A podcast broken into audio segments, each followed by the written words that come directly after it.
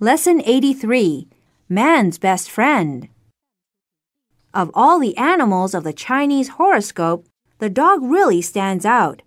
Which other animal can compare to the dog? The horse? No, he's always horsing around. The monkey? No, he's always monkeying around. The dog is a loyal companion. He makes us feel safe. He helps us keep thieves out of our homes. The dog has also helped us with our English.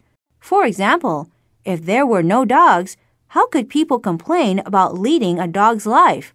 And how could the weatherman say it's raining cats and dogs? The dog is truly man's best friend. So the next time a dog lifts a leg to your car, don't get angry. Just let it obey the call of nature.